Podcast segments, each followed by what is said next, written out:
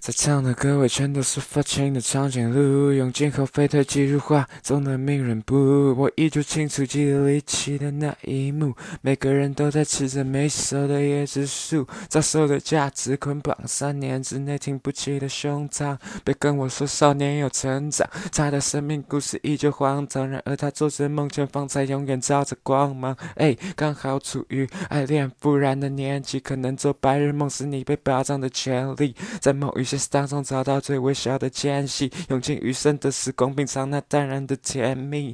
从孤独走向寂寞，少年的束缚击破，最慢的讲义习作，不断的哭诉迷惑。我开始数算太阳每天更换的脸庞，尝试为自己加上一万分半后典藏。